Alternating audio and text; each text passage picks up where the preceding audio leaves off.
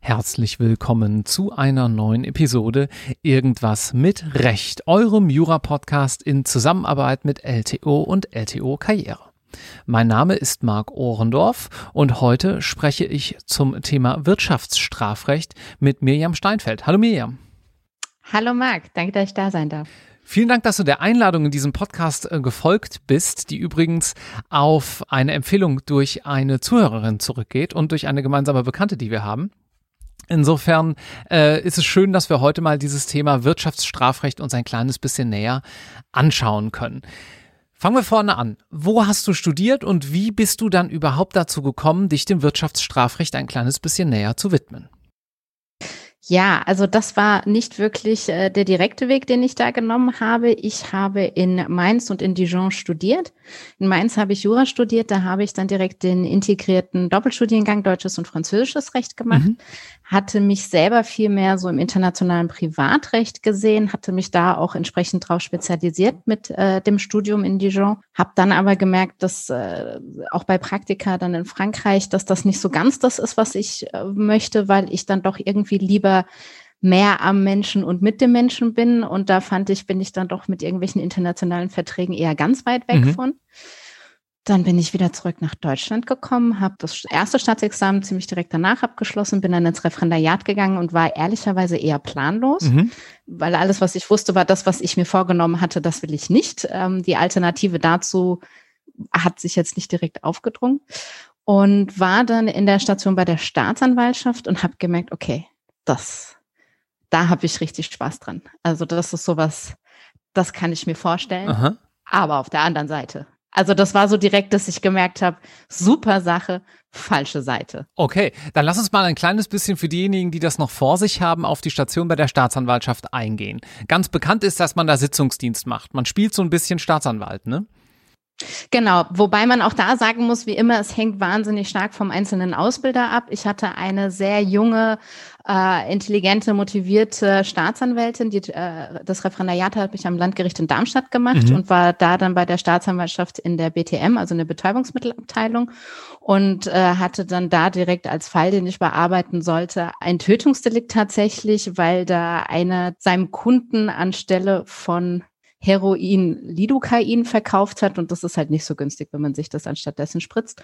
Und das war, war total spannend. Also da waren ganz viele tatsächliche Fragen, rechtliche Fragen, die Arbeit mit einem, das hat einfach richtig Spaß gemacht. Also da habe ich so richtig gemerkt, okay, das fand ich toll. Und natürlich im Rahmen dieser Staatsanwaltschaft oder der Station bei der Staatsanwaltschaft musstest du, glaube ich, zwei Sitzungsdienste machen. Du durftest aber auch mehr mhm. machen.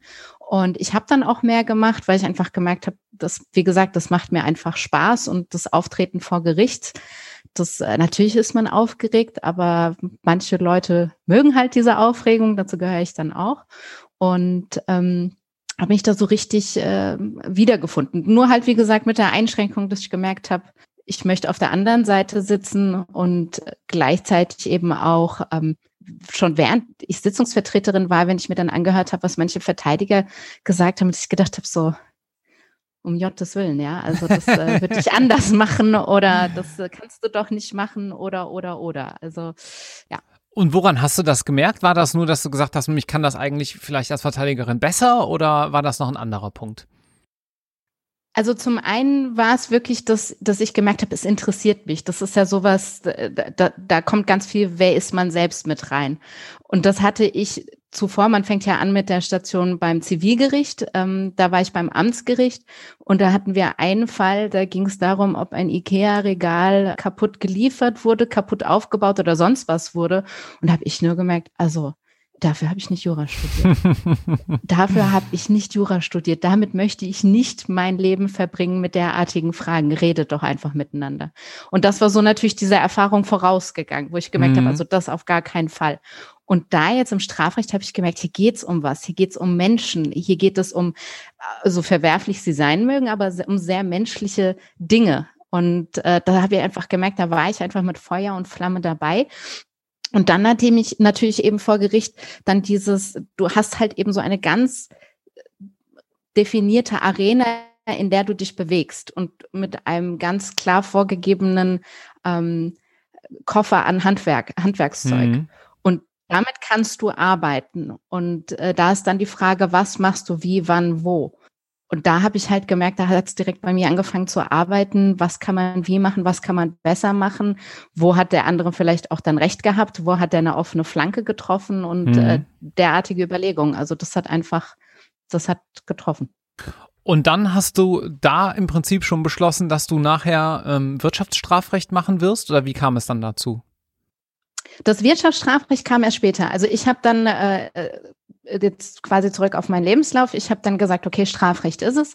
Dann habe ich mich umgeguckt und äh, direkt nach einem äh, nach einer freien Mitarbeit gesucht, schon während dem Referendariat und natürlich auch eine ähm, Anwalts äh, also einen Platz für meine Anwaltsstation. Habe dann einen Strafverteidigerkollegen gefunden, der in mehr, mehreren Städten einen Standort hat und unter anderem auch in Spanien. Ich war auch, sollte man sagen, während meinem Referendariat auch in Spanien, hatte auch mein Spanisch so ein bisschen up to date gebracht und konnte das dann da halt eben auch einsetzen und habe gemerkt, okay, Strafrecht finde ich schön, macht mir Spaß. Habe ich dann direkt nach dem Referendariat, also wirklich direkt danach, ich habe im Dezember hatte ich mein zweites Staatsexamen in der Tasche und im Januar hatte ich meine Zulassung und damit dann auch direkt meine Kanzlei. Mhm. Und ähm, bin dann eben direkt losgestartet als äh, Strafverteidiger, habe wirklich natürlich am Anfang erstmal genommen, was mir vor die Flinte kam, habe auch äh, die ähm, Pflichtverteidigungsmandate gemacht, bin also auch zu Gerichten gegangen, habe mich vorgestellt und und und und habe erstmal gemacht und getan. Habe dann allerdings natürlich gemerkt, okay, also damit möchte ich mich jetzt auch nicht meinen äh, Lebtag lang beschäftigen und habe dann natürlich geguckt, okay, was ist von dem, was ich kann und was ich habe, was kann ich wie einbringen? Jetzt ist es so, ich kann in vier Sprachen beraten. Mhm. Das heißt also, das ist natürlich so etwas, da kannst du jetzt natürlich sagen, okay, du spezialisierst dich auf die Drogenkuriere aus Südamerika, aber das war es jetzt auch wieder nicht, was ich wollte. Ähm, ähm, also insofern ging das dann schon mehr so Richtung Wirtschaft, zumal ich auch gemerkt habe, dass ich gerade so ja mit den berühmten kleinen und mittelständischen Unternehmen einfach einen guten Draht habe. Ja, mhm. also dass, dass ich da einfach auf Augenhöhe mit denen sprechen kann und das gut funktioniert und die auch mit meiner Denke gut zurechtkommen.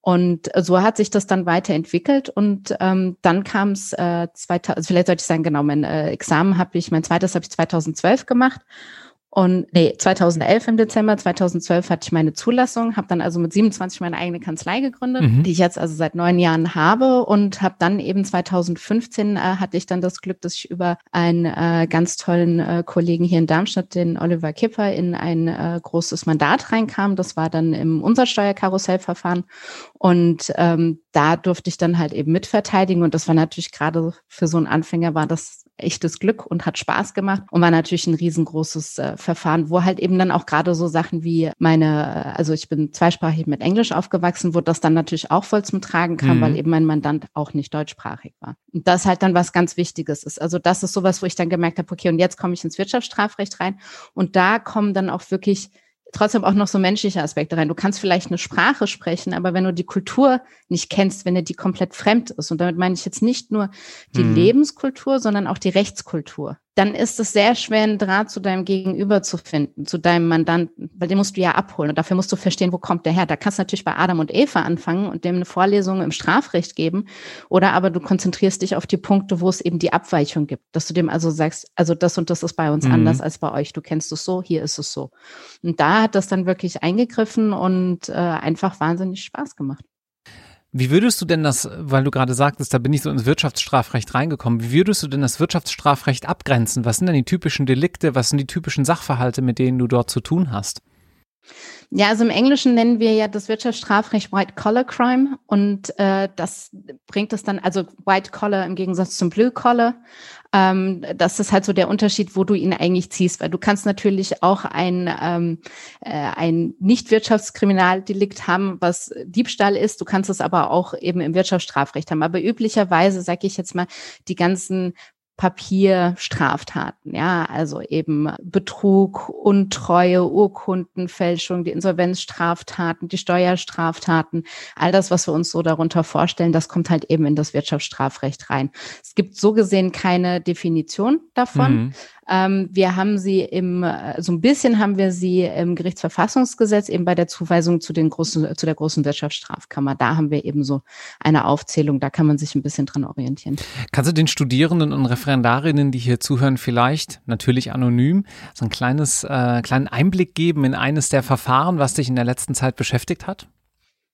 Ja, also vielleicht jetzt mal ganz aktuell, weil das so etwas ist, was äh, jetzt äh, auch viele beschäftigt und wo auch eben, denke ich, sich ganz gut zeigt, dass man zum Wirtschaftsstrafrecht dann halt auch ein bisschen mehr braucht als nur das Strafrecht. Ich hatte jetzt natürlich auch einen Fall des Subventionsbetruges oder des vermeintlichen Subventionsbetruges mit den Corona-Hilfen aus dem äh, März war es, genau, mhm. aus dem März. Und da ist äh, geht's dann genau rein. Also das heißt, meinem Mandanten wurde also vorgeworfen, dass er ähm, falsche Angaben gemacht hätte, beziehungsweise die Gelder nicht richtig verwendet hat. Dann musst du natürlich erstmal reinkommen, was waren denn, gucken, was waren denn überhaupt die Voraussetzungen für die damalige Corona-Hilfen, was auch nicht so ganz leicht war. Und dann geht's halt eben los. Wie war denn wirklich seine wirtschaftliche Situation? Jetzt ist es ja so, in unserem juristischen Studium lernen wir unglaublich viel. Wir lernen nicht betriebswirtschaftliche Zahlen zu erkennen, zu verstehen, zu lesen. Mhm. Ja. Also ich für meinen Teil, das mir ging das ähnlich. Ähm, ich habe deswegen auch vor äh, etwas über zwei Jahren noch einen Studien obendrauf gesattelt, habe noch ein MBA gemacht in Wirtschaftskriminalität und Compliance, eben weil ich gemerkt habe, ich kann nicht irgendwie dem Richter vorwerfen, er kann keine Bilanz lesen in einem Wirtschaftsstrafverfahren, um nur festzustellen, dass ich selber eigentlich auch nicht kann. Ähm, und da habe ich eben diese Lücke dann ausgeglichen. Und genau das kam dann hier halt eben auch zum Tragen. Mhm. Das heißt, die Frage war, wie war denn wirklich seine finanzielle Situation? Das heißt, ich muss mir also wirklich seine gesamten betriebswirtschaftlichen Unterlagen angucken. Ich muss mir angucken, was hat er mit dem Geld gemacht? War dieses, hat er dieses Geld richtig verwendet? Hat er es nicht verwendet? Jetzt muss man dazu sagen, haben wir hier in Frankfurt die absolut äh, privilegierte äh, Position, die es äh, Gott sei Dank auch in anderen Städten gibt, dass wir eine Schwerpunktstaatsanwaltschaft Wirtschaftsstrafsachen haben.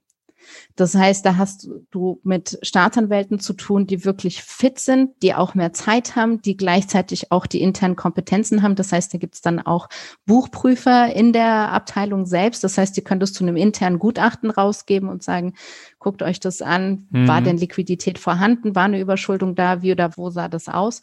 Und das ist dann echt genau so etwas, was dann da eben reinkommt. Und jetzt in dem konkreten Fall war es tatsächlich so, das war ein echt kluges Kerlchen, der hatte halt einen Mietwagen-Fahrservice und äh, hat sich halt auf Flughafentransfers spezialisiert. Da muss ich jetzt niemandem erklären, dass äh, das natürlich in Corona-Zeiten ein bisschen gelitten hat, ja, weil wenn am Frankfurter Flughafen die Fahrgastzahlen um über 90 Prozent einbrechen, dann gibt's halt auch ein paar weniger Leute, die dann entsprechend gefahren werden müssen. So. Und der hat jetzt also gesagt, okay, ich krieg diese 10.000 Euro. Was kann ich jetzt damit machen? Allein um meine Mietwagen zu bezahlen, komme ich anderthalb Monate weit, wegen der laufenden Kosten. Mhm. Also hat er das Geld genommen, hat sich Geld geliehen und hat halt die Mietwagen abgelöst. So. Und da war jetzt die Frage, ist das denn gedeckt oder ist das nicht gedeckt? Gut, ich bin jetzt zum Ergebnis gekommen, es ist gedeckt gewesen. Aber das sind halt so Sachen, wo man dann wirklich auch eben in diese wirtschaftliche Substanz reingucken muss, wo du dir auch die Zahlen angucken musst. Das Gleiche hast du auch regelmäßig bei den ähm, Insolvenzverfahren. Also das ist auch etwas, was ich sehr oft mache. Da hast du dann eben regelmäßig ein ähm, Geschäftsführer, der eben noch so meint und hofft und glaubt, dass er sein Unternehmen retten kann. Und dann hast du aber irgendwann einen Gläubiger, der sagt, eben reicht's mir, ich stelle jetzt einen äh, Antrag ja, also auf Insolvenz, ein Fremdantrag. Und dann rollt die Maschinerie los. Also das Insolvenzgericht macht eine äh, Mitteilung an die Staatsanwaltschaft. Die Staatsanwaltschaft wartet, wartet dann ab, bis es das insolvenzrechtliche Gutachten gibt. Und dann hast du halt eben regelmäßig das Problem der Überforderung der Justiz, dass dieses Gutachten dann einfach nur mal reihum gereicht wird und sich eigentlich keiner mehr weiter damit beschäftigt. Das kann äh, recht aufwendig und umfangreich werden. Ne? Ich hatte in meinem Referendariat damals mich nicht so richtig um die Strafstation gekümmert und kam dann ins Insolvenzrecht beim Staatsanwalt und dann hieß es irgendwie nach der ersten Woche hier, äh, lieber Referendar, hast du mal vier Aktenordner, nimm mal übers Wochenende mit nach Hause und sag mir mal, ob das hier alles in Ordnung ist oder nicht. Mhm. Bist du da so ein Bücherwurm, dieses reinfuchsen und so ins Detail reingehen, ist das dein Ding dann?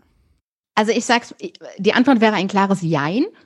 Ähm, ich muss und ich fuchs mich gerne ins Detail rein. Ich finde aber, die Kunst besteht darin, es dann wieder auf eine leicht verständliche, abstrakte Ebene runterzubrechen.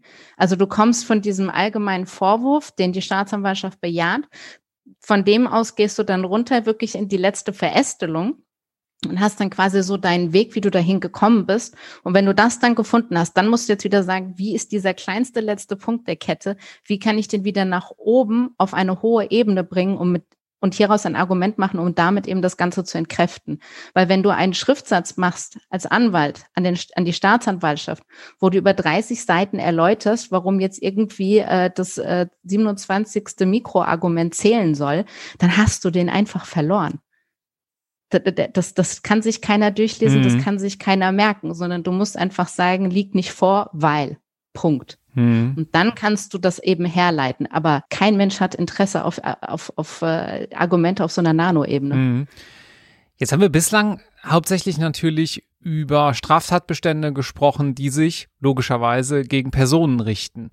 Es gibt aber ja häufig auch den Fall, dass man mal sagt, hm, eigentlich hat vielleicht gar nicht unbedingt eine Person was falsch gemacht, sondern das Unternehmen an sich. Dahinter steckt natürlich auch äh, der Wunsch sozusagen, in dem Fall, dass man einer Person es nicht direkt nachweisen kann, aber weiß, da kommt was vom Unternehmen, irgendwie dieses Unternehmen zu sanktionieren. Umgangssprachlich spricht man auch so ein bisschen vom Unternehmensstrafrecht. Kannst du den Studierenden dahingehend mal eine kleine Einführung geben, was so die gängigen Probleme sind und worum sich diese Diskussion dreht?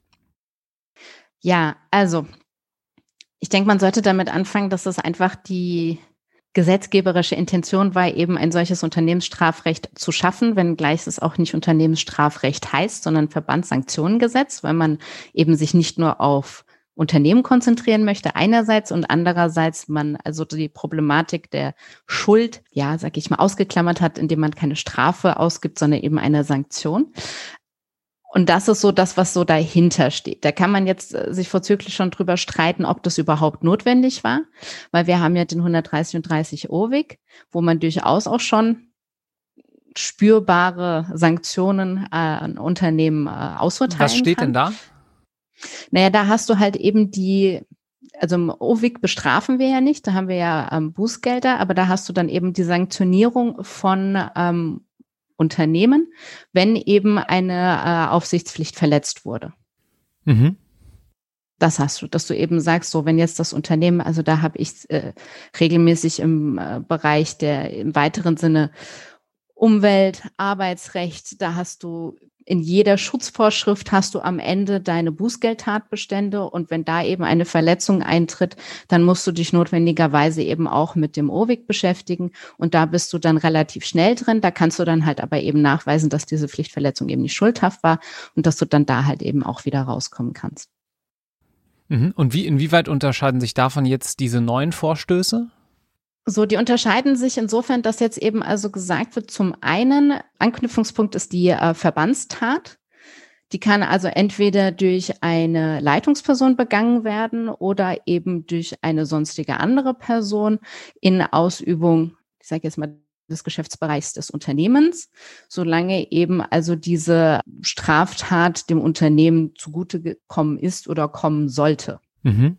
Und entsprechende Compliance-Maßnahmen, die es verhindert oder Aufsichtsmaßnahmen, die es verhindert oder erheblich erschwert hätten, unterblieben sind. Jetzt hast du das Stichwort Compliance genannt. Das musst du, glaube ich, auch ein bisschen erläutern kurz.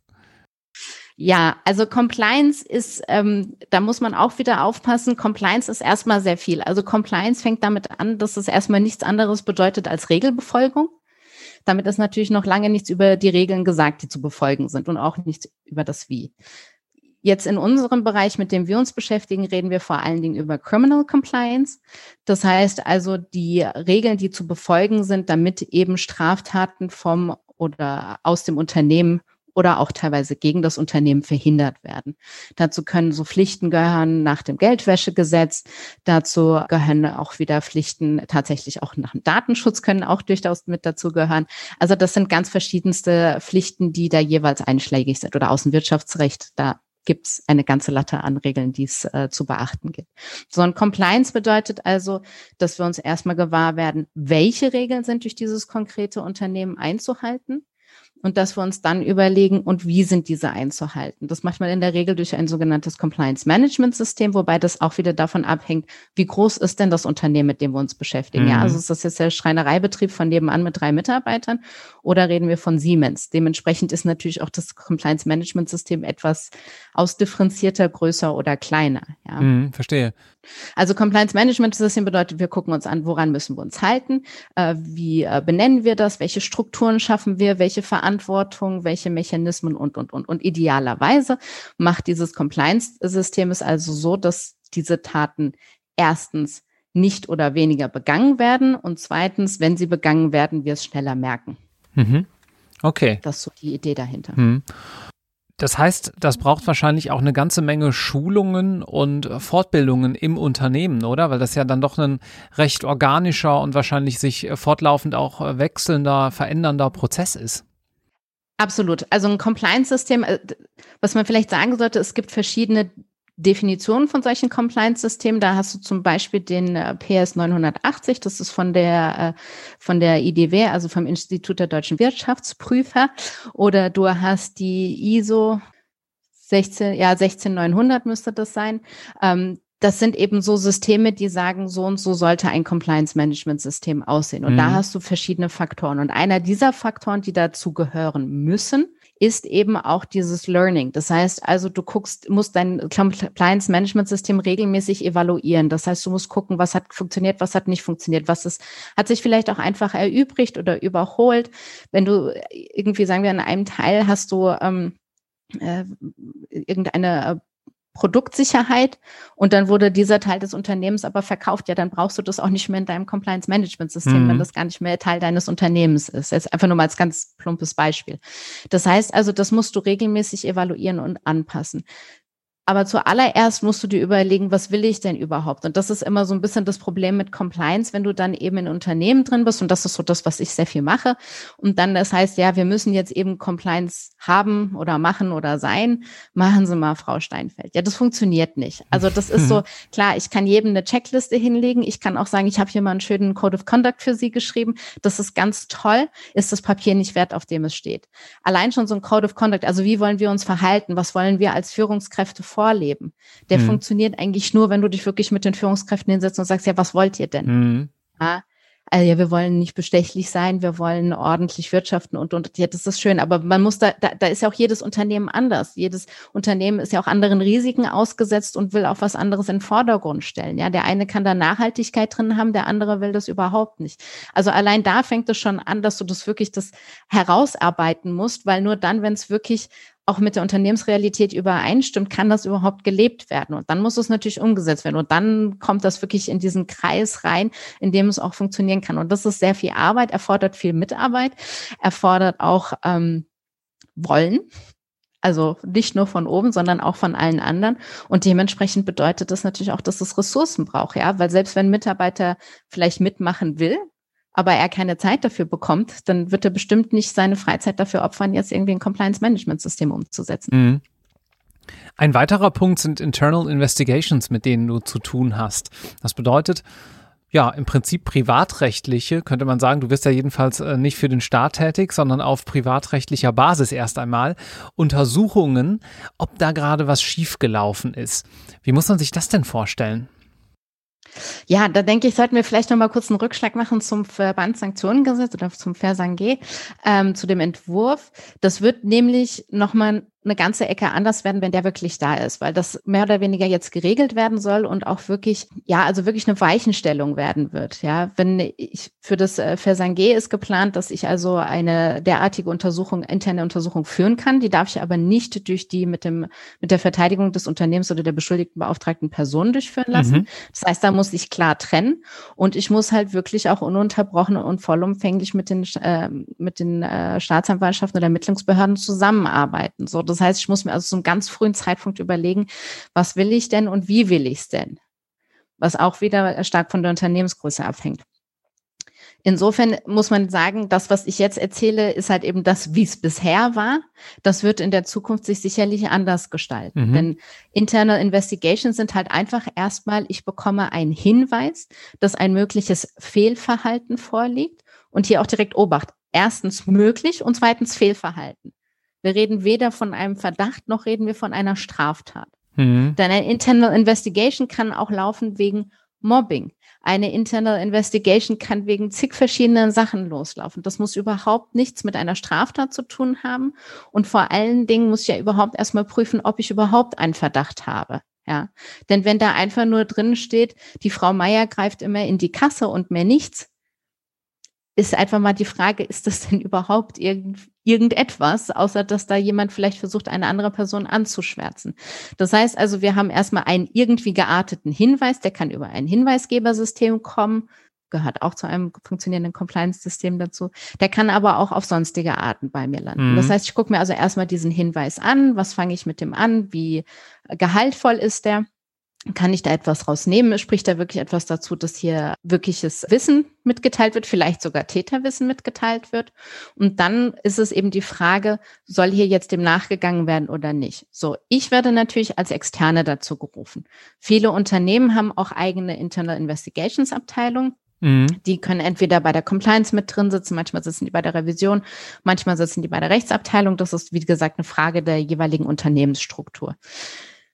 Und dann hast du eben die nächsten Fragen. So, ein Unternehmen ist natürlich dazu verpflichtet, sich legal zu verhalten, also hat auch ein, eine gewisse Legalitätspflicht. Das bedeutet also, ein Unternehmen darf natürlich nicht dulden, dass bei, bei denen im Hause Straftaten begangen werden. Ein Unternehmen hat aber nicht unbedingt die Pflicht dazu, Strafanzeige zu erstatten. Das hat das Unternehmen nur dann, wenn wir bei den Straftaten sind, deren Nichtanzeige eine Straftat ist. Da sind wir regelmäßig nicht bei der Wirtschaftskriminalität, weil da geht es nicht um irgendwelche staatsgefährdenden Anschläge. Mhm. Ja.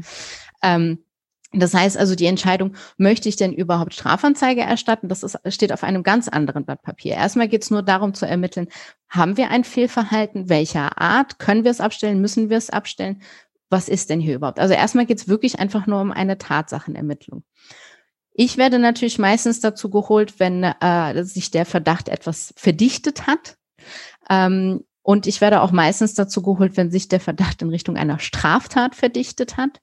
Und meistens auch dann, wenn es wirklich kompliziert wird. Also ähm, ein Beispiel, was ich mal hatte, war, ähm, dass ich in einem äh, größeren Immobilienfondsstruktur mit dazu gerufen wurde, weil das ist so ein typisches Beispiel. Da gab es dann mehrere Objektgesellschaften und eine Objektgesellschaft hat also von der Muttergesellschaft Geld zum äh, Bau bekommen und äh, dann hat man sich das sechs Monate später mal angeguckt und hat halt festgestellt, okay, die sechs Millionen Euro sind weg, hm. aber es ist nach wie vor nur ein Rohbau. oh, ups. Wie konnte das denn passieren? So, das ist sowas, dann komme ich dazu. Mhm.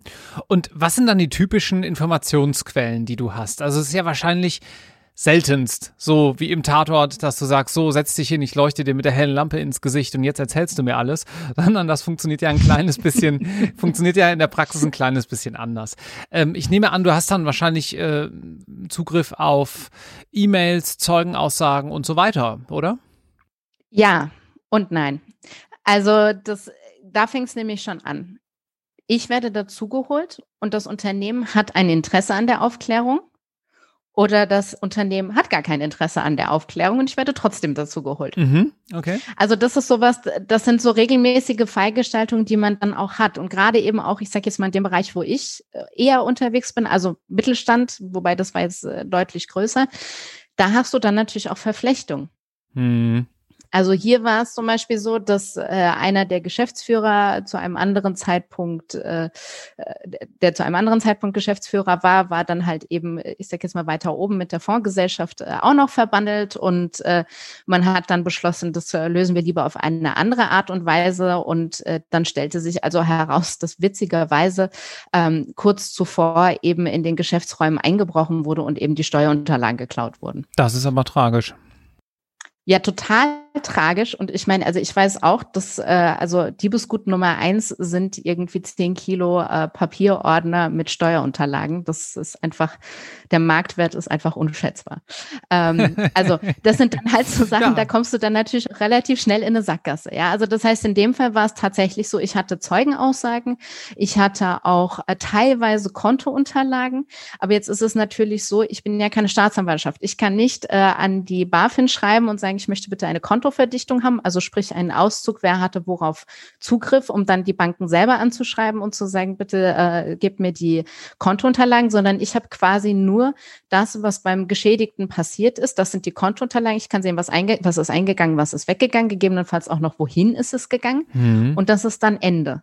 Das ist, das ist so weit, wie ich gucken kann. Also insofern diese tolle Tatortlampe, mit der ich irgendwie im Hell ins Gesicht leuchten kann, die hätte ich dann gerne, habe ich aber nicht und äh, tapse dementsprechend dann irgendwie mehr mit der kleinen Taschenlampe im Dunkeln rum und versuche dann halt eben trotzdem durch die Mittel, die vorhanden sind, das so weit zusammenzuführen. Denn andererseits ist es ja auch nicht meine Aufgabe, an der Stelle den Sachverhalt so restlos aufzuklären, dass ein Strafgericht hierüber urteilen kann sondern es, es geht mehr darum, die Tatsachengrundlage so weit aufzuklären, dass eine Entscheidung, eine unternehmerische Entscheidung getroffen werden kann.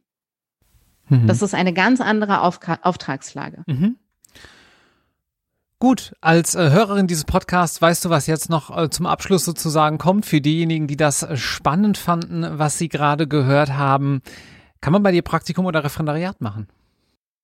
Ja, prinzipiell kann man das. Bei mir hängt es tatsächlich immer sehr stark von äh, der Zeit ab. Also äh, wie gerade meine Fälle sind, wenn ich äh, nur zu Gericht renne, dann ist das für die äh, Referendare oder Praktikanten immer total spannend, für mich wenig hilfreich, wenn ich gerade in vielen großen Fällen drin stecke, wo ich sage, ach, jetzt hätte ich eigentlich gerne jemanden, dem ich sagen kann, hier vertief dich mal da rein, dann ähm, ist das für mich natürlich viel spannender. Insofern ja, kann man.